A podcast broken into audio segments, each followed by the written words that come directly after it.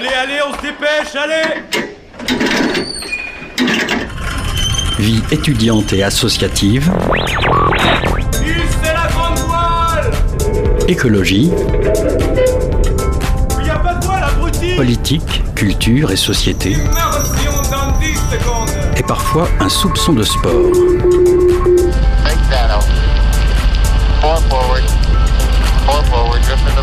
Tout le monde est à son poste Du lundi au jeudi, 18h-19h, le sous-marin, la quasi quotidienne d'infos de Radio Campus Angers. Il est 18h, bonsoir à toutes et à tous et bienvenue à bord du sous-marin. Au programme de ce soir, on accueille l'angevin Pierre-Philippe Berson, euh, journaliste du groupe Sopress et réalisateur du documentaire Frankenstream, diffusé sur Arte. On revient avec lui sur le poids de l'industrie du stream et de son impact écologique. En deuxième partie d'émission, on discutera avec Juliette Roche, artiste plasticienne et membre du conseil d'administration de notre, chère radio. Euh, son expo Art Sun est en ce moment euh, au C et jusqu'au 2 avril, exposé à la Rive d'Art. Deux chroniques également au programme, Herman et son décryptage musical et Pauline Robin qui présentera le documentaire Lady Sapiens qui questionne la place de la femme dans la préhistoire. Ajustez votre gilet de sauvetage, le sous-marin lève les voiles. 18h-19h, le sous-marin sur Radio Campus Angers. Et on commence cette émission avec toi Herman. Alors pour changer aujourd'hui, alors je suis pas sûr mais je crois que tu vas nous parler de rap. Non, non, c'est faux. non, bah, j'avoue que je vais encore me faire plaisir aujourd'hui avec bien sûr un texte corrosif qui attaque bien le mal à la racine de notre société. Euh, Dans quel sens?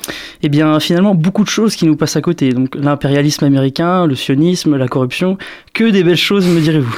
Mais attendez, ne partez pas, je vous jure que vous n'allez pas être déçus et que vous allez repartir avec la rage révolutionnaire d'un Che Guevara. T'abuses peut-être un petit peu, non? Ouais, mais bon, ce sont les rêves qui nous font tenir, quand Oui, sûrement. Bon allez, je m'y mets. Un texte comme ça n'attend pas. Ce texte, c'est celui d'un rappeur originaire du Havre. Ah, attends, euh, est-ce qu'on peut faire un lien entre l'eau de mer par exemple et le côté corrosif, corrosif du Havre euh Eh bien oui, mais seulement quand on s'appelle Médine et qu'on a 20 ans de carrière dans le rap politique. Ouais. Donc aujourd'hui, c'est le morceau Made in France que j'ai l'honneur de vous présenter. Donc ce morceau, c'est ce qu'on appelle une ode à l'internationalisme, je n'ai pas peur de le dire. Dedans, il remet en cause le principe même identitaire, cher à nos fachos préférés. Pour lui, l'identité nationale n'est qu'un concept flou, puisque chacun se nourrit de la culture de l'autre sans frontières donc. Donc ça, il le met en lumière dans le début du son. Jamais à changer les rôles, je me sens algérien comme ceux qui ne l'étaient pas à la base. Jacques Vergès, Franz Fanon et la grand-mère d'Edith Piaf. Je suis pas mé- Donc là, il s'inscrit directement dans la lignée euh, de personnes qui représentent bien l'idée d'internationalisme. Donc Jacques Vergès et Franz Fanon, pour ne citer que. Donc ce, ce sont tous deux des personnalités euh, non algériennes de base, mais qui, au fur et à mesure euh, de leur combat, se sont sentis telles quelles. Mais donc cette puissance, euh, c'est ce que dit Médine, donc c'est la force de ces gens-là. Donc par leur combat, ils arrivent à se supplanter à des nations tout entières et ils arrivent donc à remettre en cause le principe même de nationalité qui est si cher aux classes dominantes. Et même, on peut encore aller plus loin en voyant une vision marxiste de ce texte. Oui, Donc, aïe, aïe. ouais, je parle là-dedans. Donc en effet, euh, Marx, il a au 19e siècle critiqué l'idée de nation. Donc cette idée, euh, elle émane pour lui du grand capital bourgeois pour mieux structurer euh, les moyens de production et ainsi s'enrichir. Des bourgeois qui s'enrichissent, non mais tu, tu, vas, tu penses pas que tu vas trop loin là? Non, on va jamais trop loin. Mais bien sûr que non. Ça me fait vraiment une transition parfaite pour parler du capitalisme mondial et de ses dérives militaires. Je suis pas made in USA, made in America. Ils sont jamais retournés sur la lune, mais deux fois en Irak. Là, euh, Médine, il nous montre l'hypocrisie du grand pays euh, capitaliste américain et des Occidentaux en général. Donc ça, ça fait directement écho à l'agression de la Russie contre l'Ukraine depuis quasiment un an, euh, bientôt. Donc euh, pour les Américains et les Occidentaux, évidemment, c'est un fait très grave. Il faut absolument faire battre en retraite la Russie. Donc là, vous me direz, pas de problème, c'est normal, moi aussi je suis d'accord avec vous, mais ce qui pose problème, c'est bien que les Américains euh, qui se posent en grands défenseurs de la charte de l'ONU, donc cette charte, elle dit qu'aucun membre du Conseil de la sécurité de l'ONU, dont font partie la Russie et les USA, ne peut envahir un pays sans l'aval du même ONU. Donc cependant, évidemment, en 2003, les Américains, ils ont pratiqué une intervention militaire en Irak sans l'aval de l'ONU et balayant ainsi le droit international. Donc là, tout, nous, tout ça, ça nous parle d'une opposition nord-sud. Eh bien non, parce que même la guerre et le capitalisme n'épargnent personne. États-Unienne. Je Je suis pas made in Africa et toute sa corruption. Vouloir être légal de l'Europe, c'est clairement manquer d'ambition. Où la misère est beaucoup mieux partagée que les richesses. Donc là, euh, Medine, il vise aussi euh, les dirigeants africains en les accusant de corruption. Donc là, il, il ne fait même pas de manichéisme finalement. Hmm. Et c'est quoi le, le rapport avec les Occidentaux Bah, en fait, dans la guerre en Ukraine, dont je vous parlais tout à l'heure, énormément de pays africains ne votent pas les résolutions de l'ONU pour condamner euh, l'invasion russe. Donc par là, ils veulent montrer euh, qu'ils n'obéissent plus aux Occidentaux par leur vote pour s'éloigner du prisme anciennement colonial. Donc, euh, mais justement, c'est ce que souligne Medine dans sa phrase quand il accuse le continent de corruption. Parce que malgré ses positions d'affichage anticolonial, il y a beaucoup de chefs d'État africains qui signent évidemment de gros accords commerciaux avec l'Occident. Donc ces accords, ils appauvrissent considérablement les populations africaines au profit d'une élite. Donc c'est d'ailleurs ce que nous dit Medine quand il dit que la misère est mieux partagée que les richesses. Euh, C'est euh, c'est aussi Tiken Jaffa Koli qui parle de famicratie.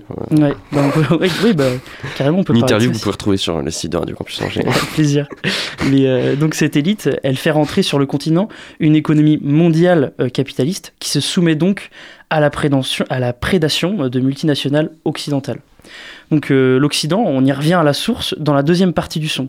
Medine, il s'érige alors entre plusieurs figures françaises. Moi je suis médiniste de gauche Entre Demo, NOS et Pierre des proches Chaque fois que je rappe y'a v'là les doses Chaque fois que je prends position je perds des proches Là, donc, euh, il se voit directement euh, dans plusieurs personnages. Par exemple, avec la discrétion de Ademo et NOS, donc c'est des rappeurs euh, du groupe PNL pour ceux qui ne savent pas encore. Mais aussi, ce qui surprend plus, en l'humoriste Pierre Desproges, donc euh, un humoriste euh, du siècle passé. qui bien se marrer Coluche. c'est ça. Et donc cette identification illustre bien la complexité, la complexité du personnage, car Medine, il n'a pas peur d'être corrosif, comme l'était euh, par exemple des proches. Donc c'est là où il dit que à chaque fois euh, qu'il prend position, donc Medine, il perd des proches. En témoigne sa prise de position contre l'État d'Israël pour défendre le peuple palestinien. Et c'est quoi qui pose problème dans, dans ce problème? Dans ce- Sympa. Pas de souci. Et là, et bien le problème là-dedans, c'est que les gens euh, qui remettent en question euh, les faits d'Israël sur la Palestine sont directement euh, targués d'an- d'antisémitisme ou d'islamisme. Pourtant, il y a vraiment des faits d'expansion du territoire d'Israël sur la Palestine qui sont totalement factuels. Notamment dans le monde diplomatique, donc de ce mois-ci, on peut voir que l'État dirigé par Benjamin Netanyahou, donc le dirigeant euh, israélien, remet Président. totalement euh, en cause l'état de droit. Donc euh, par là, il attaque, il s'attaque au magistrat de la Cour suprême, donc le dernier en fait euh, verrou de l'expansion d'Israël sur la Palestine. Donc euh, l'État, il veut, l'État d'Israël, veut donc faire passer une réforme constitutionnelle qui permettrait par exemple à seulement 61 députés de la majorité de l'Assemblée d'annuler une décision de cette même Cour suprême. Donc là, ça pose vraiment un problème évident. Mais encore, l'Assemblée hériterait aussi du pouvoir de nommer les membres de cette Cour suprême, ce qui pose toujours un problème évident de droit, mais aussi une inquiétude qui est vraiment très croissante pour le peuple palestinien quant à sa souveraineté. Et qui fait du colonialisme depuis des années aussi. Oui, Euh, c'est ça. Et on n'arrive pas à condamner, malheureusement. Donc euh, enfin, euh, l'État français, qui se proclame comme ouvertement venant de la démocratie, est hypocrite là-dessus. Un islamiste, au mieux un indigéniste. Pendant qu'ils vendent des rafales au régime des Émirats Ou bien l'essence de Total pour les bateaux de la jambe bien Donc là, euh, je finis en, en montrant que l'État français est aussi euh, fait euh, d'hypocrisie sur certains aspects. Donc en effet, euh, l'État français il a signé un contrat de 16 milliards de dollars avec les Émirats arabes unis. Donc tout cela dans l'optique d'armer euh, la péninsule en avions Rafale. Donc Le ce qui pose pro- français. Ouais, c'est ça, malheureusement. Et ce qui pose problème, c'est que l'État français arme directement un État très autoritaire, tout en prônant sur son territoire des idéaux de liberté, d'égalité et de fraternité. Est-ce que ça serait pas magnifique, ça, quand même? Bon, en tout cas, ça, ça a réchauffé notre cœur, euh, cette chronique. Merci beaucoup, Herman. Je suis toujours là pour ça, vraiment. Toujours là pour plomber l'ambiance. Merci à vous. Et à la semaine prochaine pour une magnifique chronique. Est-ce que ce serait pas le rap qui plombe l'ambiance finalement? Peut-être que c'est ça. euh, ben, On va l'écouter en entier ce morceau. C'est Plaisir. parti. Made in France Pas made in Taïwan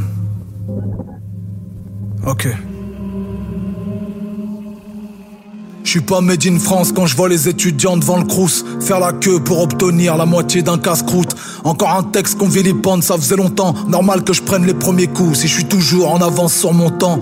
Je suis pas made in Algérie des généraux. Un seul héros, c'est le peuple, il y aura jamais à changer les rôles. Je me sens algérien comme ceux qui ne l'étaient pas à la base. Jacques Vergès, Franz Fanon et la grand-mère d'Edith Piaf. Je suis pas made in Dubaï, là-bas y a trop de chichi. Y a que des connards d'exilés fiscaux riches du dropshipping. Je suis plus vieux leur archipel sorti hier de sous terre. Avec leur super tower que des indiens d'air. Ils ont des mots immenses, des parcs de jeux pour tout âge. Les bâtissants salissant le blast d'Ibn Battuta.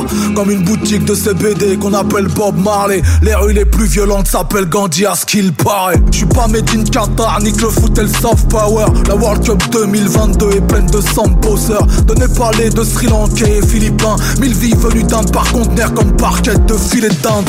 Je suis pas made in Russia qui censure tous les podcasts. Je veux pas d'un président torché à la mauvaise vodka qui empoisonne ses opposants avec des neurotoxiques. Croire refaire l'image de son peuple à la chirurgie plastique. Je suis pas made in USA, made in America. Ils sont jamais retournés sur la lune, mais deux fois en Irak. Y a eu du chemin de fait depuis que les noirs luttèrent. Mais les rues les plus violentes sont celles qui portent le nom Martin Luther. À Thanksgiving, ils se souviennent des Indiens. En génocide dans toutes les dindes et passent au Black Friday le lendemain. Pas de calumet, allume les noirs avec des armes de taille humaine. Pas besoin de détailler, c'est la mentale états-unienne. Je suis pas made in Africa et toute sa corruption. Vouloir être légal de l'Europe, c'est clairement manquer d'ambition. Où la misère beaucoup mieux partagée que les richesses. Où y a peut-être beaucoup moins de diplômés que de fichesses. Je suis pas made in Saoudia, ni de la Mecque, ni de Riyad Qui font payer les vieillards, plus de trois qu'à le pèlerinage Pas made in El Madina. Si mon père m'a donné ce blast, c'est pour honorer son sab Pas pour surfer sur l'histoire. Made in France. Made in France Made in France. Made in France. Pur produit des pays pauvres. Je suis un palmier du pays de Co De la France périphérique comme Adama. Oublié comme Airbnb à Damas Politiquement je suis de gauche. Entre Ademo, NOS et Pierre des Proches. Chaque fois que je rappe y'a les doses Chaque fois que je prends position je perds des proches. J'ai comme une envie de prendre les valeurs actuelles. Chez qui y a plus de connards que de prix Nobel. Vous serez prêts à vendre du papier à des arbres. Même les poissons ont la honte d'être emballés dans vos pages ils sont en train de faire de nous leur pire ennemi Quand ils s'adressent à l'un de nous comme Pépita dans Pyramide. Prends des coups de matraque dans le piste Comme des tests antigéniques. Si tu louves c'est qu'un islamiste. Au mieux un indigéniste. Pendant qu'ils vendent des rafales Au régime des Émirats Ou bien l'essence de Total Pour les bateaux de la birmane. Pendant que Pépé peut plus payer Son plumard médicalisé. Si j'étais personnel soignant je me serais déjà radicalisé. Ils reculent l'âge de la retraite Mais avance l'âge de la mort Disent que c'est nous qu'appelons on meurt Trop vite jusqu'à l'aurore Est-ce que l'État nous protège ou l'État se protège de nous? Je sais plus si la France ça s'épouse, si on s'embrasse ou on s'étouffe. Je sais plus si je dois militer ou au contraire me limiter. Est-ce que mes repas de mille sont des réunions en non-mixité Pour me sentir intégré, j'ai rien trouvé d'autre qu'un défaut. Quand le français perd sa beauté, alors il défigure les autres. Made in France qu'on vient d'écouter suite à la, à la chronique d'Herman. Euh, dans le studio avec nous, euh, Pierre-Philippe Berson. Bonsoir, vous êtes euh, l'un des réalisateurs du documentaire Frankenstream. Dans le documentaire, et à travers le nom, vous comparez le streaming à la créature de, de Marc Sh- Shelley. Marc Shelley, Shelley Marie Shelley. Marie Shelley. Ah oui, bon, pardon, excusez-moi, Marie Shelley. Euh, le streaming prend la forme d'un monstre que l'homme a créé, qui désormais nous échappe et qui nous domine et qui et finalement qui nous, de- qui, qui nous dévore. Car le streaming pollue. Il émet 100 millions de tonnes de CO2 dans l'atmosphère par an. Le numérique est aussi polluant que le secteur automobile, voire plus polluant dans les années à venir, euh, qui rattrape aussi le secteur de, l'avion par exemple. Et pourtant, presque tout le monde continue à, streamer fort.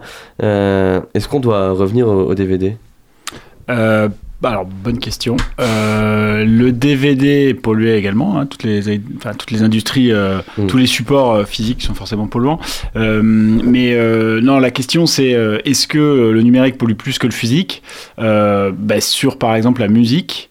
Il y a une étude de l'université de Brighton qui montre que par exemple le bilan carbone de Spotify euh, dépasse celui de l'industrie du disque aux États-Unis dans les années 2000, qui était la grande époque du CD. Mmh. Donc Walkman. là, il y a une sorte d'inversion des courbes euh, entre le numérique et le physique. Donc sur le cas, par exemple, de la musique, il y a clairement un, euh, ouais, un dépassement du, du, du, euh, du- enfin, le, le numérique pollue plus que le physique. Le documentaire raconte donc euh, la montée fulgurante du streaming depuis la fin des années 90. Et ce qui est intéressant aussi, ce que vous soulignez, c'est que finalement le développement du, numérique, du streaming, depuis ces années-là, il est corrélé avec euh, le développement du dérèglement euh, climatique. Le premier rapport du GIEC, justement, sort au même moment que le, streaming. Est-ce que c'est une astuce de, de narration ou bien c'est une vraie co- corrélation, qu'on observe Bah, les deux. Euh, Il y a un truc effectivement d'un support d'écriture où c'est assez commode de voir que finalement les deux technologies, enfin du moins que Internet et le GIEC ont à peu près le même âge, Mm. euh, à un an près. Et après, les jalons, quand on regarde dans l'histoire du numérique, qui est quand même une histoire récente, parce que tous les pères fondateurs dont on parle là, ils sont tous en vie et encore en activité.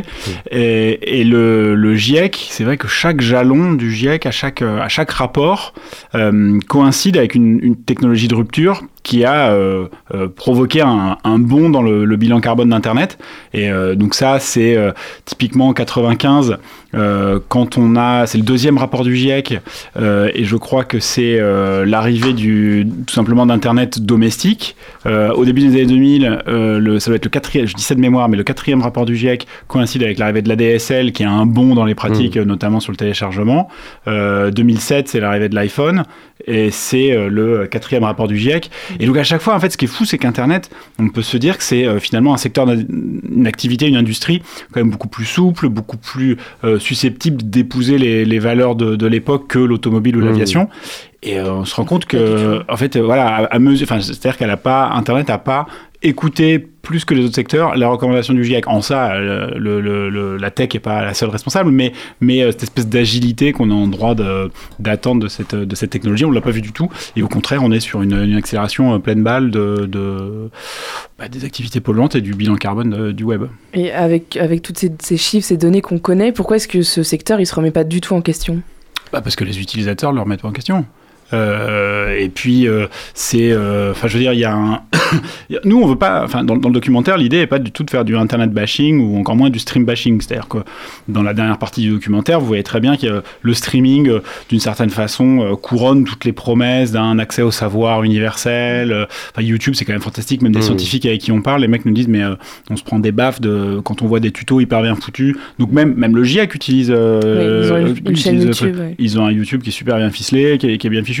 Donc, euh, donc il y a une vraie, euh, euh, il y a même un, un côté très vertueux à utiliser Internet. De partage de connaissances. euh. Ouais, et puis d'accès à la culture. Mhm. Enfin, euh, c'est c'est quand même quelque chose de dingue. Donc après, pourquoi est-ce que Internet continue de polluer de plus en plus? Bah là, on rentre un peu dans le dur du sujet. C'est-à-dire que ce qui pollue le plus quand vous avez une consommation, quand vous êtes sur Internet, quand vous streamez, parce que nous, c'est quand même ça le, ce qui nous intéressait, c'est plus le, streaming plutôt que la pollution numérique en général. Où là, il aurait fallu un documentaire de 26 heures, mais euh, le, streaming, euh, là où vous polluez le plus, c'est parce que ce que vous avez entre les mains, que ce soit une tablette, un téléphone ou votre ordi, c'est ça ce qui, euh, ce qui consomme le plus et ce qui est responsable. Il y a encore un débat, c'est-à-dire que les scientifiques n'arrivent pas vraiment à se mettre d'accord, mais c'est entre 50 et 60, voire 70% de l'empreinte carbone tient à, au hardware, quoi. C'est-à-dire à- aux, aux composants qu'il y a dans votre téléphone, à, toutes les, à tous les minerais Les terres rares. euh, les Mm. terres rares, l'eau qu'il faut pour, pour les, les prélever. Donc c'est ce bon vieux hardware qui pollue, qui pollue le, le- le plus que ça. C'est c'est qu'on oublie euh, complètement que ce qu'on a entre les mains, on le pollue, enfin est excessivement polluant. Et dans les années 90, quand il y avait une télé pour 5 personnes, aujourd'hui vous avez un iPhone par personne et on, le- on le change tous les 18 mois. Voire deux téléphones par personne. Voire trois téléphones par personne. trois. Pour, euh, pour, euh, pour la suite de notre discussion, pour euh, revenir sur cette défini- pour euh, définir ce que c'est le streaming, euh, le streaming c'est quoi? C'est la consommation de données sur Internet. Ouais, Euh, C'est une lecture en temps réel ou quasi réel d'un fichier audio ou vidéo euh, qui permet une espèce de simultanéité. Donc à la base, c'est simplement une techno qui était euh, historiquement, alors c'est- je m'adresse vraiment au plus gros geekos euh, d'entre nous, mais qui est une technologie de support qui n'a pas vocation à se généraliser, parce que l'infrastructure n'est pas du tout pensée pour ça au départ, mais c'est, c'est du quasi réel de, de lecture d'un fichier euh, audio ou, ou vidéo. Donc c'est un, un stream to stream en anglais, enfin c'est un flux quoi. Mm. c'est aussi pour ça qu'on trouvait ça hyper intéressant, c'est que c'est une sorte de liquide qui passe dans tous les rouages d'internet, de votre main de téléphone à au réseau, aux antennes pour le Wi-Fi ou pour euh, tout ce qui est réseau filaire et jusqu'au au data center et là où sont hébergées ces données. Le- euh. Finalement, le, le numérique, il, il questionne- aussi notre euh, rapport au temps et, euh, et à notre consommation euh, de ce temps. Et là, bien notre, ne- notre, notre utilisation du temps, elle, elle pollue. Et, et en plus, on se déplace, enfin, ça s'ajoute à toute notre, la, la pollution liée au, dé- au déplacement. En fait, toutes nos actions sont nocives pour notre environnement. Ah bah ça forcément, euh, ne serait-ce que euh, tu pisses par terre, euh, t'as de l'ammoniaque, enfin je veux dire, un truc, euh, ta présence sur Terre fait que tu as un bilan carbone. Après la question est de savoir, il faut la corréler à, déjà l'intérêt de cet usage. C'est-à-dire que là avec le streaming, ce qu'on se rend compte, c'est que c'est vraiment devenu le, le système, enfin la technologie qui est une sorte d'autoroute d'accès à la culture aujourd'hui. euh, Qui est généralisé, quoi. bah, C'est-à-dire que c'est euh, à la fois la façon dont vous écoutez la musique, dont vous, euh, euh, vous bossez, parce que quand vous êtes sur Zoom euh, avec quelqu'un en une conf call, c'est quand, même un- quand même du streaming. Donc les, séries, les séries sont quand même liées, sont quand même nées avec, le, avec les, les plateformes et donc avec du stream. Quand vous regardez un film Netflix, si vous le téléchargez pas et que vous le regardez chez vous, c'est un flux vidéo, c'est du streaming. Donc il y a une espèce de... C'est le nouveau langage général de la culture qui, qui fait qu'il y a aussi un- une résonance un peu... euh, culturelle. Enfin, c'est-à-dire, c'est aussi euh, fascinant de voir à quel point, euh, parce que c'est quand même fou le streaming, vous avez accès. Enfin, moi, j'ai des enfants, par exemple, je vais regarder un dessin animé, Mm. je leur colle un streaming. À l'époque, enfin, je vais vraiment faire le, le- le vieux, le vieux quasi boomer, mais euh, il y avait, euh, bah, il fallait se taper euh, la vieille série qui nous intéressait pas avant et le, Mm. le dessin animé arrivait à telle heure. Et là, il y a une espèce d'immédiateté généralisée qui, est- qui est assez fascinant. Et de euh, choix parfait, quoi. On choisit ah bah, tout ce qu'on infini, infini. Mmh. Ouais. Et exactement, vous parlez d'immédiateté, euh, d'instantanéité euh, du streaming. Euh, c'est devenu un élément mar- marketing pour vendre des, une offre culturelle, hein, on venait de l'évoquer. Euh, c'est même devenu un- une sorte de mode de pensée. Comment est-ce qu'on peut réussir à sortir de ce carcan-là alors qu'on est dans un monde ultra connecté aujourd'hui? Ah bah, c'est pas, forcément en sortir, c'est simplement déjà prendre conscience que ça pollue et que le streaming a même des effets enfin politiques. Vous voyez par exemple Macron, euh, le président Macron, quand c'était il y a un, un mois, sa prise de parole sur YouTube. Enfin, je veux dire, il y a, c'est même un langage quoi. Le streaming, c'est euh, c'est les youtubeurs, c'est une façon de se divertir, une façon de rire et donc une façon de faire de la politique assez particulière, cette espèce de côté très euh, euh, désintermédié quoi. C'est-à-dire que je parle à mon Mhm. téléphone directement, je m'adresse à tout le monde. Mmh. Alors, moi, je suis pas dans une condamnation euh, radicale à vous dire que le streaming nous conduit tout droit vers, vers l'horreur et la barbarie. Et simplement, sur le- l'impact carbone que cela a, on appelle à une sobriété. Et en fait, on se rend compte que vous, vous, autour de cette table, ce que vous mangez, euh, ce que vous portez, euh, le logement dans lequel vous habitez passe au crible de la sobriété, c'est-à-dire que vous faites gaffe à pas manger trop de viande ou à acheter euh, des, des sapes euh, qui sont pas trop dégueulasses Mm. ou euh, que vos logements soient, euh, soient, euh, voilà, soient pas des passoires thermiques. Et alors que le numérique, il y a des sortes d'exemptions Mm. de, de cette euh, exigence. Et euh, vous regardez des vidéos qui sont hébergées sur des euh, data centres chauffés au charbon dégueulasses, mais, mais sans même le savoir. C'est-à-dire qu'il y a une totale euh, absence de transparence sur le coût que cela représente. Et euh, moi, c'est pas un documentaire euh, militant, mais euh, simplement, ce qui nous a excité avec Adrien Pavière, avec qui je co-réalise le documentaire, c'était de se dire, il y a une sorte de, d'éveil qu'il faut avoir Mmh. sur le coût, sur l'empreinte carbone du, du, du streaming en, général, en particulier et de- du net en, en général. Oui, justement, euh, c'est ce que vous venez de dire. euh, Il y a, en fait, on voit pas que ça pollue. La pollution numérique, elle est invisible. Pardon, elle est invisible. Et quand, euh, même si on sait que- qu'elle existe, elle est à des milliers de kilomètres de chez nous. Donc, on c'est pas palpable, c'est pas, pas visible justement. Est-ce que lors de votre enquête, vous êtes retrouvé confronté à des personnes qui, souhaitaient taire ces informations? Euh, pas vraiment. On a euh, interviewé donc le père du streaming euh, qui s'appelle Rob Glazer. Rob Glazer. qui est euh, ouais alors juste un- une toute petite parenthèse un peu disclaimer euh, c'est-à-dire que on fait un documentaire qui fustige la pollution numérique euh, et du streaming et qui est diffusé en streaming sur Mm. les sites d'Arte mais alors on assume parfaitement cette contradiction parce que le cahier des charges d'Arte et c'est de plus en plus le cas dans la production audio- audiovisuelle en général qui est qui a un vrai souci d'allègement du bilan carbone des tournages donc tout ce qui était en Europe, ça s'est fait en train. Bon, bah forcément Seattle ou habite Rob Glazer, pas possible. Mais euh, on y est allé avec une, enfin c'était qu'une seule personne qui est allée avec un- une utilisation de d'une équipe de tournage locale afin d'alléger et puis d'être en conformité avec ce qu'on ce qu'on dénonce ou préconise quoi. Et alors, est-ce qu'ils ont cherché à taire ça? Bah non, puisqu'ils ont participé au documentaire déjà. Euh, et il y a un truc assez fascinant avec les gens de la tech aux États-Unis, c'est que en fait ils sont persuadés que tout dépend de comment, de si l'électricité est green ou pas. Quoi. Si l'électricité est verte, et ben dans ce cas-là, on s'en fout, je caricature, hein, mais, Mhm. mais pas tant que ça, Euh, on s'en fout un peu de du bilan énergétique de ce qu'on produit. C'est charge aux, euh, aux opérateurs d'électricité de Mhm. pas utiliser le charbon, donc utiliser le panneau solaire, tout ça. Ce qui est une, ce qui est une sorte de greenwashing euh, un peu pervers, mais donc il y a une totale euh, euh, décomplexion face à. C'est-à-dire qu'il n'y a aucun problème à, à- à assumer et même à être très fier, parce que par ailleurs, c'est une technologie euh, de, de rupture à plein, euh, voilà, à plein d'égards. Mais euh, donc là, on n'a pas eu de censure. Après, la grosse difficulté, c'est l'absence de données exactes. Chiffré sur la pollution. Ouais, euh, par exemple YouTube ou, euh, ou Google. Alors ils ont publié, euh, Il y a pas Netflix a Des fait. études euh, qui sont faites. Ben, le problème des études, c'est que, en fait, déjà, c'est excessivement compliqué euh, de mesurer la pollution d'une vidéo. Par exemple, vous regardez une vidéo sur YouTube, vous voulez vous dire, ah, est-ce que celle-ci euh, est plus polluante qu'une autre? Et tout dépend de où est-ce qu'elle est hébergée. Si elle est hébergée dans un data center, admettons, dans le nord de la Suède, dans les, euh, ce qu'on appelle les hyperscale, qui sont les, les data centres gigantesques de dernière génération, avec un système de partage de la chaleur, un truc d'une folie technologique, là, le bilan carbone, il est proche de zéro. Et si en plus, vous, vous mettez ça en Wi-Fi chez vous, où vous n'êtes pas très loin d'un data center, parce qu'en fait, les- une vidéo est compartimentée, hein, elle est hébergée sur plutôt plusieurs data centers, mais là, vous avez un, un bilan quasiment zéro. À l'inverse, si vous êtes dans un TGV pleine balle en 4G sur votre téléphone, alors que la vidéo est hébergée euh, au Pakistan dans un data center dégueulasse chauffé au charbon, alimenté par le charbon, et bien là, vous êtes vraiment, euh, clairement, c'est comme si vous conduisiez un pick-up euh, au gasoil euh, en cinquième euh, sur l'autoroute. Donc ça, c'est très compliqué. Il n'y a pas vraiment de consensus et il n'y a pas vraiment de, de, de, ouais, de consensus sur les, les données. Vous avez commencé à en parler. Ça, ça pourrait exister un, un streaming viable écologiquement qui pollue pas trop? Ça, On peut améliorer, on pourrait améliorer Ouais. le streaming. ouais, tu peux avoir un green stream. C'est-à-dire que déjà, le, le premier facteur, c'est ton, ton téléphone, tu le gardes, y fais gaffe. Euh, que- Il y a une marque qui s'appelle Fairphone. Là, je suis pas là pour faire de la pub. hein. J'ai aucun intérêt à, à ce que vous achetiez des des actions. Je sais pas l'action chez Fairphone. et Je crois pas qu'ils en donnent. Mais euh, c'est euh, en fait accroître la réparabilité de tes appareils. Mm.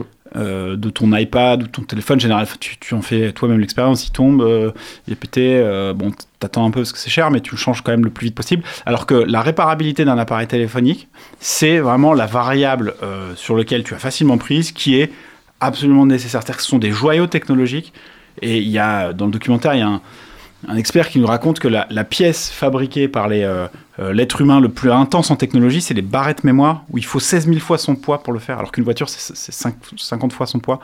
Donc en fait, le truc le Mm. plus, le plus intense... C'est vraiment les matériaux, le- c'est le mat- les matériaux quoi, ce qui pollue le plus. Euh. Mais c'est dans, dans, dans toute la batterie des, a- des euh, appareils qui t'entourent, de ce que tu utilises, un téléphone. Par exemple, les accords de Paris, on vous dit ah 2050 neutralité. C'est un exemple très, bête- très bête et qui Mhm. va parler à tout le monde. Neutralité carbone 2050 si on veut un peu enrayer le truc. Il faut que le, le bilan carbone individuel, soit 2 tonnes par an et par Oui. habitant. 2 tonnes à peu près. Bon, très bien. Vous regardez ce bureau, vous avez un laptop, un téléphone. Déjà, ça c'est 700 kilos. Donc tu es quasiment à la moitié Mhm. de ton bilan carbone par an. Donc le numérique a une place considérable. Un petit aller-retour en avion et hop, c'est foutu. Et voilà, ton aller-retour à New York et tu, tu fous en l'air ton, ton bilan carbone individuel.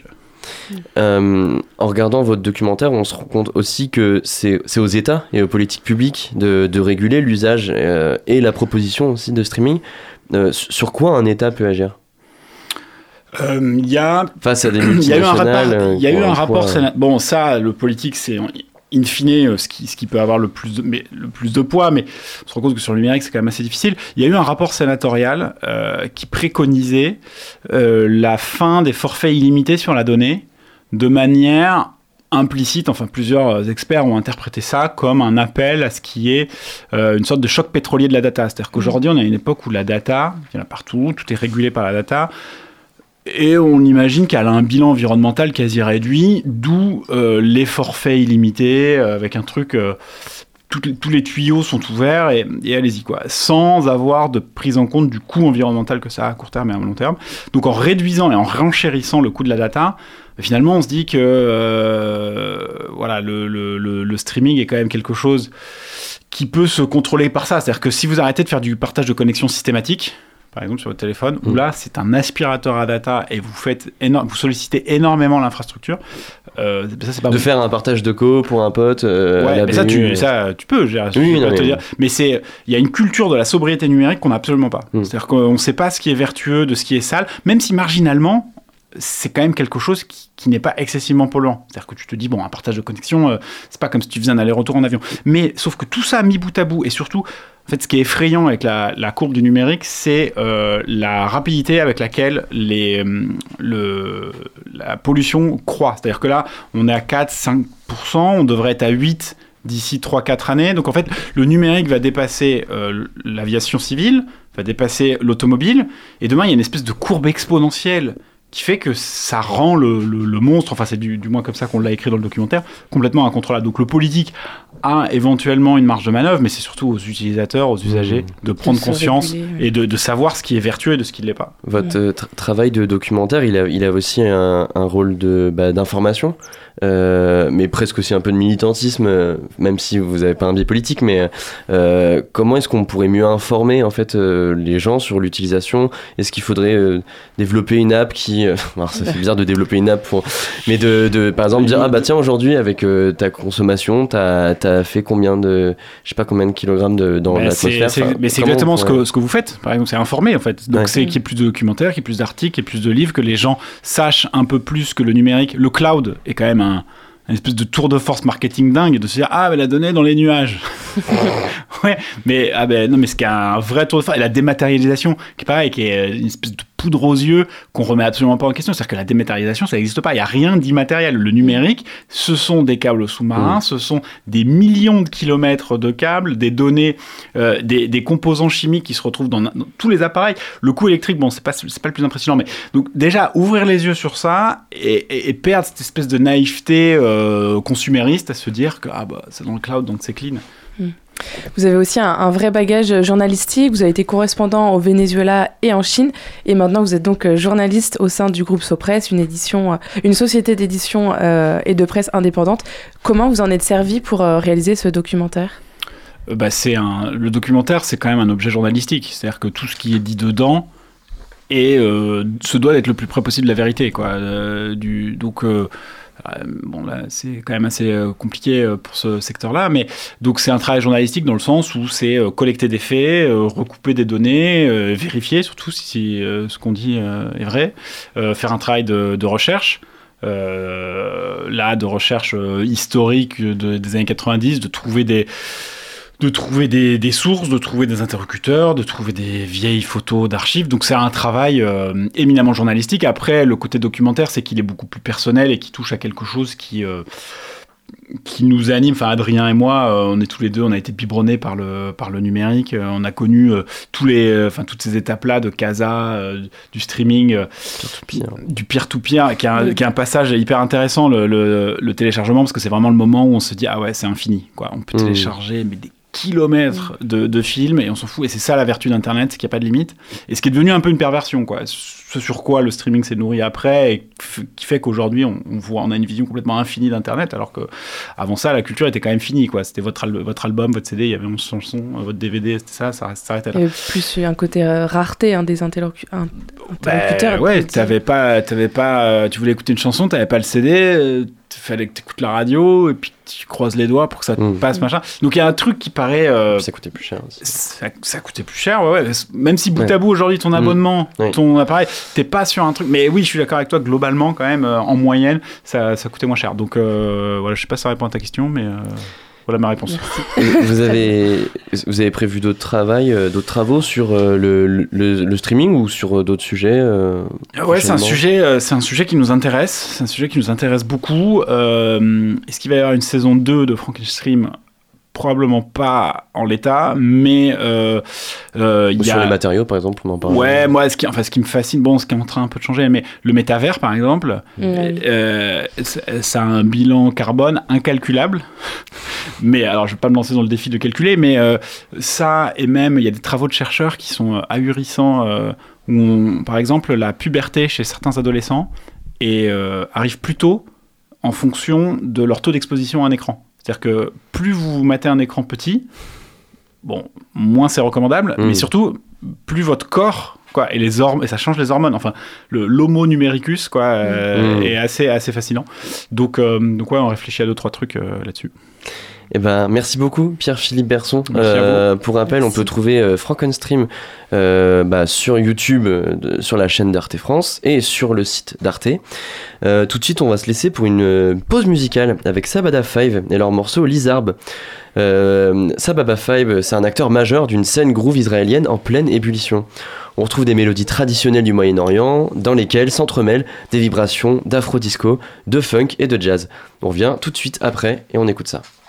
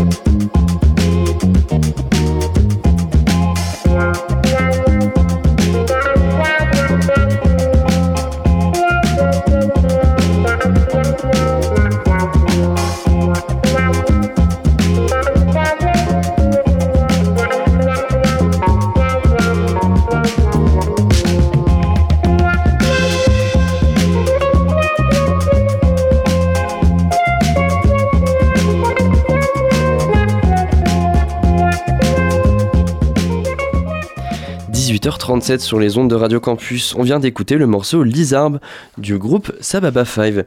Et je ne suis encore, je suis toujours accompagné dans ce studio et cette fois c'est Pauline qui nous a rejoint. Salut Pauline. Salut. Alors aujourd'hui Pauline, tu vas nous parler de Lady Sapiens, le documentaire qui traite de la place de la femme dans la préhistoire. Exactement, Augustin. Diffusé fin septembre 2021, ce fameux documentaire d'une heure et demie dresse un portrait de la femme préhistorique, donc la Lady Sapiens, loin des clichés et déconstruisant nos croyances qui ont été fondées sur un modèle patriarcal postérieur. Donc les chercheurs qui ont entamé cette étude quelques années auparavant déconstruisent cette représentation de la femme faible, désirée et comme une mère entourée d'une ribambelle d'enfants. La Lady Sapiens est une femme plurielle.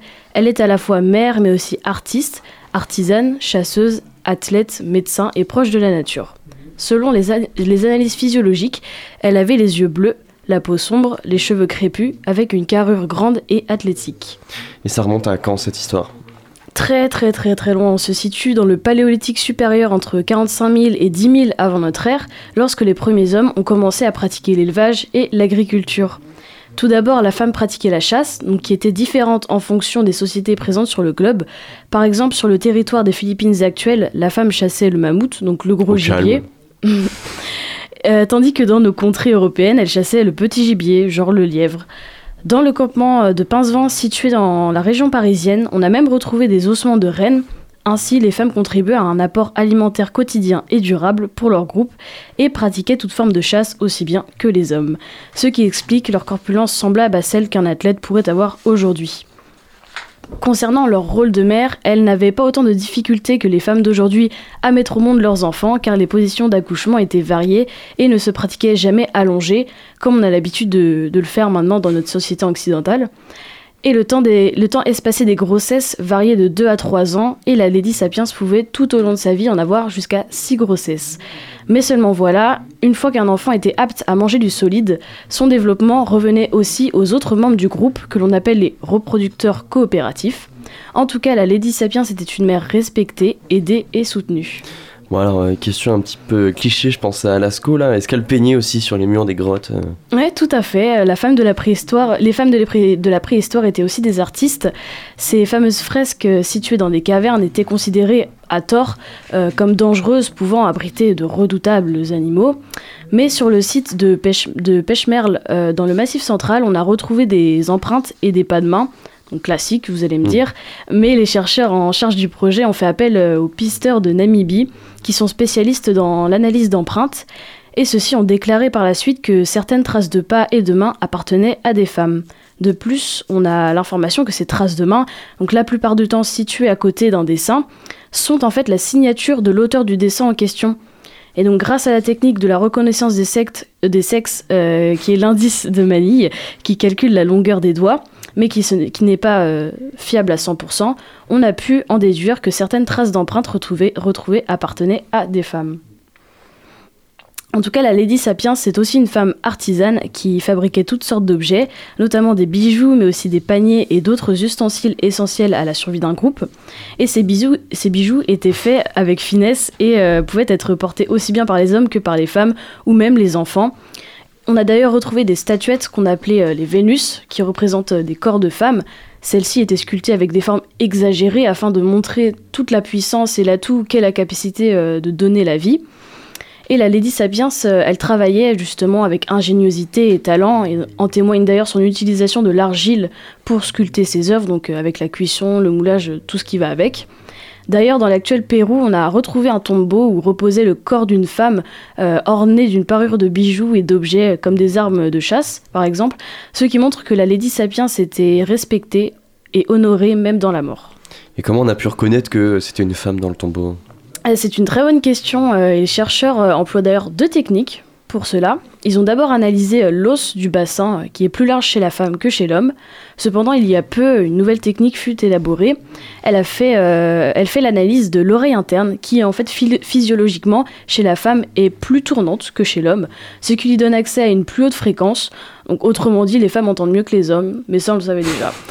D'ailleurs, en parlant de physionomie, on dit aussi que la Lady Sapiens a élaboré les premières techniques de médecine autour des plantes. Celle-ci euh, était proche de la nature et car elle se chargeait de la collecte de fruits ainsi que de plantes et fleurs comestibles aussi bien que médicinales. Avec les céréales qu'elle cultivait, elle faisait euh, de la farine en sachant déjà quelles étaient les saisons les plus propices à la semence ou à la récolte. Et ainsi, Lady Sapiens se place à l'origine de la médecine grâce à connaissance des bienfaits de la nature. Donc en bref, le pouvoir de Lady Sapiens fut partout, lui donnant un statut social multiple et faisant d'elle une femme forte, respectée et honorée. Merci Pauline. Euh, avec cette chronique, tu défonces un peu les arguments des masculinistes en mode euh, l'homme à l'époque il chassait donc euh, faut être courageux et il faut euh, être violent avec les femmes. Bon bref. Merci beaucoup. 18h-19h, le sous-marin sur Radio Campus Angers.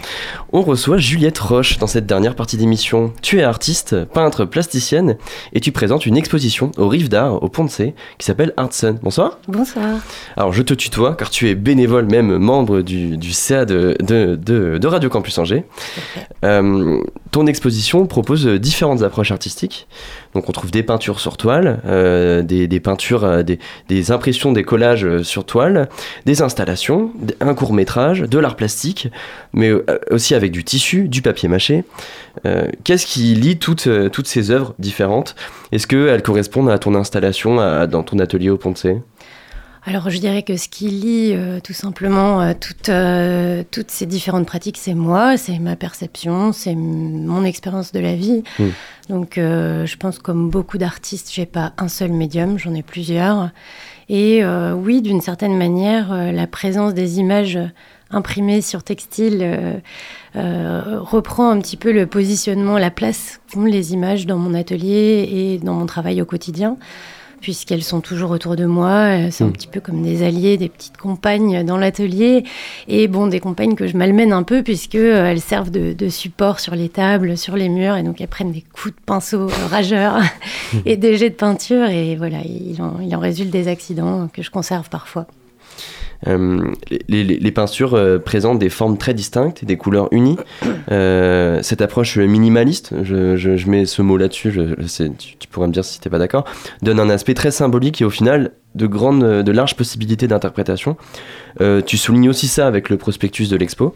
Qu'est-ce qui explique toutes ces possibilités d'interprétation? Bah, c'est d'une part une vraie volonté. Euh, je pense que l'abstraction permet ça. Elle me permet déjà, moi, à la base, d'avoir un espace de liberté Mm. euh, dans lequel je me détache du réel, de, de la représentation du réel pour pouvoir exprimer d'autres choses. C'est pour ça que tu te exprimer, détaches du figuratif. euh, Tout à fait. Ouais, c'est vraiment ce choix-là euh, de pouvoir euh, explorer plutôt ma perception, ce qu'il en résulte, euh, qui se passe quand euh, le temps passe par-dessus des expériences et voilà, il peut en résulter des formes. C'est aussi vraiment donner de la place au corps, puisque les formes, je dirais, euh, je suis plus une, une passeuse d'une certaine manière. Les formes, elles émergent d'une certaine façon et, et donc euh, voilà, elles sont représentatives d'un espace mental plutôt que d'un espace physique. Et par rapport à la, la liberté d'interprétation, c'est quelque chose qui est, qui est- qui est important pour moi, puisque euh, voilà, j'ai envie plutôt de, de suggérer, de, de faire usage du pouvoir de l'évocation pour, pour donner euh, finalement euh, cette espèce de liberté aussi au public qui ainsi peut se projeter. Et, Donc de moins tenir la main au public, de dire t'as compris, je Ouais. parler de ça. Oui, et puis pouvoir proposer une variété d'expériences aussi, qui est, euh, voilà, chaque individu vient avec euh, sa vision du monde, euh, ses, ses souvenirs, sa mémoire, et, et voilà, j'aime l'idée qu'il puisse euh, habiter, venir habiter ou pas hein, la peinture euh, que je propose. Ton, ton exposition, elle m'a rappelé une autre expo que j'avais vue au Centre Pompidou Metz. Bon, je fais encore tout le temps la promo de ma ville Metz, bon bref. Euh, C'était une expo sur euh, Robert et Sonia euh, Delaunay. Euh, et effectivement, en, en- en regardant ça chez moi en rentrant, euh, j'ai retrouvé un lien.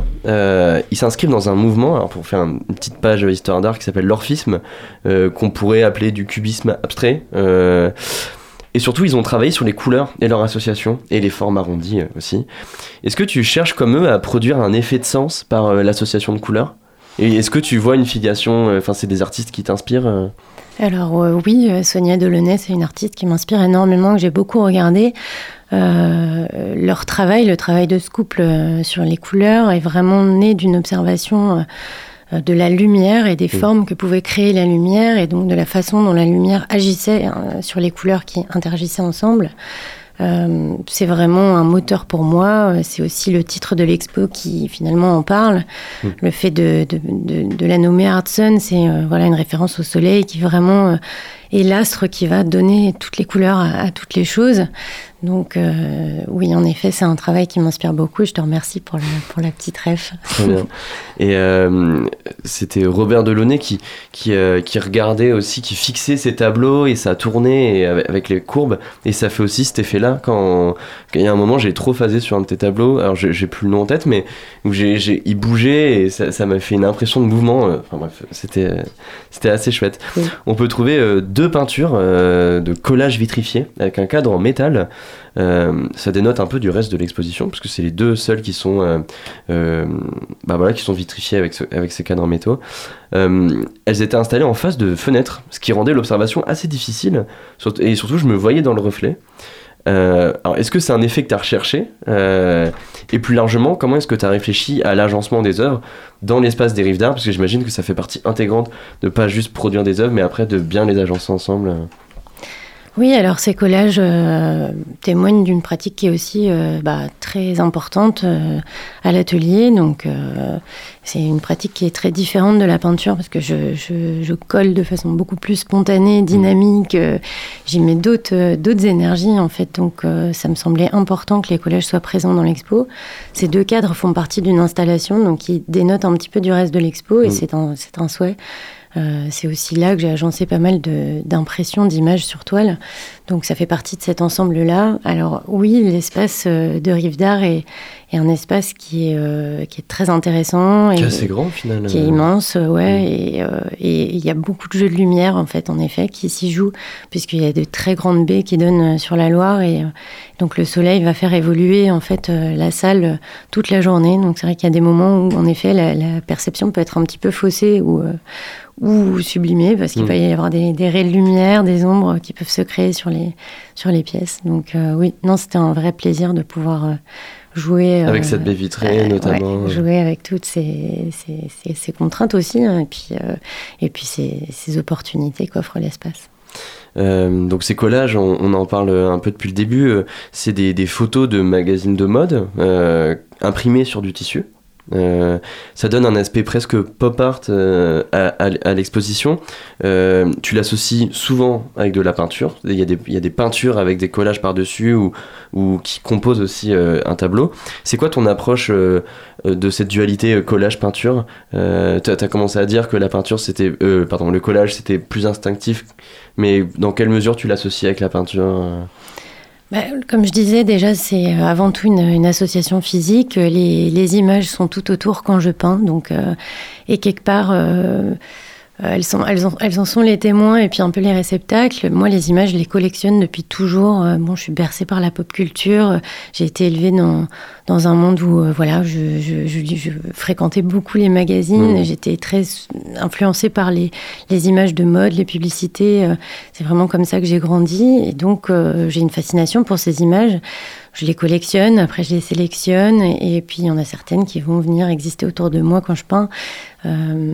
Travailler avec elles, c'est bah, une façon parfois aussi de, ouais, comme je disais, de les malmener un petit peu pour leur faire dire autre chose. C'est-à-dire que parfois on enlève juste un élément de leur contexte, par exemple l'objet euh, de, dont, dont, dont la pub euh, fait la promotion, la montre, le parfum. Quand il disparaît, parfois sous un jet de peinture, on se retrouve juste face à un portrait de, de femme. hein. Souvent, c'est souvent des femmes. Et, euh, et voilà, c'est toute la pratique du, du collage et aussi le fait de, de décontextualiser, de changer de cadre en passant sur le tissu permet d'un coup de, de donner un nouveau sens à ces images, de les observer différemment Hmm. et peut-être de voir les humains qui se cachent euh, sous cette surface. Euh, on en parlait de la mode, euh, elle est aussi présente dans le court métrage qu'on peut, qu'on peut regarder, euh, qui dure 15 minutes, qui s'appelle Autre que moi, dans laquelle bah, il y a de la mode, il y a du vêtement, il y, a une- il y a une grosse photographie, il y a des couleurs assez flashy. Réaliser un court métrage, c'est quand même vraiment différent de la peinture, euh, même de l'art plastique euh, ou des installations. Euh, malgré tout, on voit dans, dans, la vidéo ton travail sur les couleurs et ce goût pour la mode. Pourquoi tu as aussi voulu passer par ce, par ce genre artistique, par la vidéo et par la bande-son qui va avec? Puisqu'il y avait aussi une bande-son originale.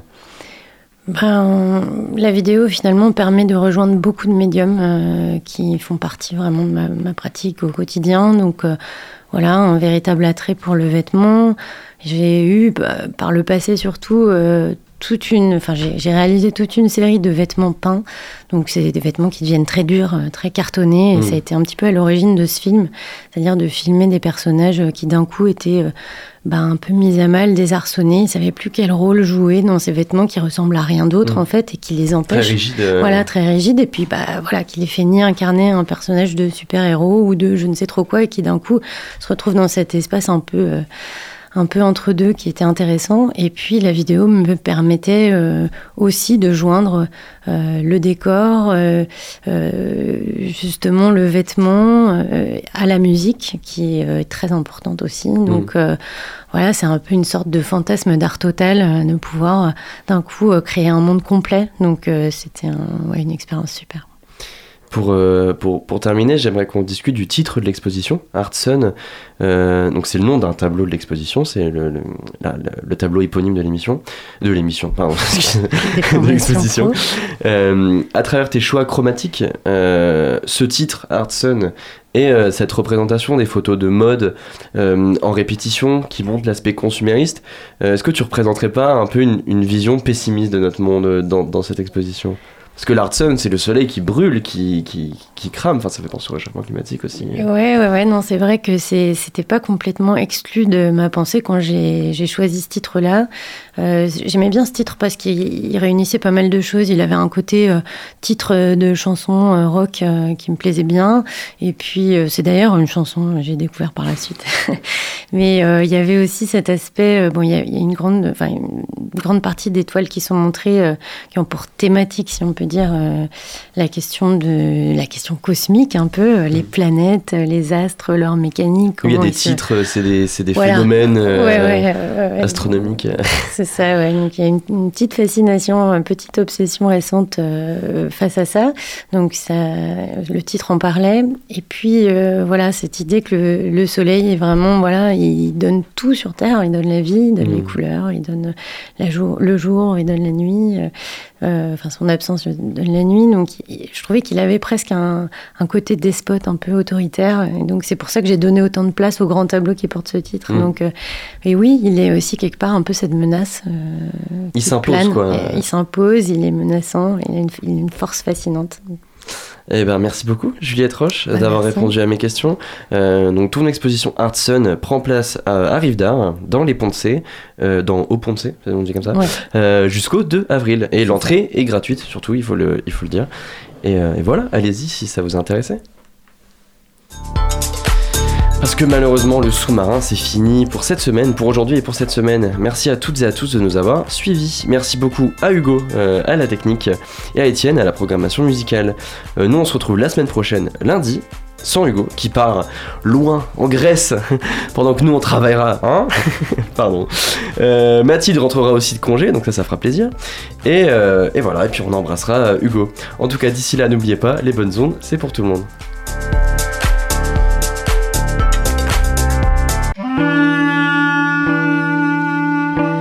Venez partager une aventure musicale en toute liberté avec le duo Aune. La musique d'Aune s'invente à chaque instant. Vous découvrirez en même temps qu'eux ce qu'ils vont jouer. Rendez-vous le 24 février à 18h30 rue Val-de-Maine à la galerie V12. Réservation au 06 31 62 16 82. Retrouvez le sous-marin en podcast sur toutes les plateformes et sur le www.radiocampusangers.com.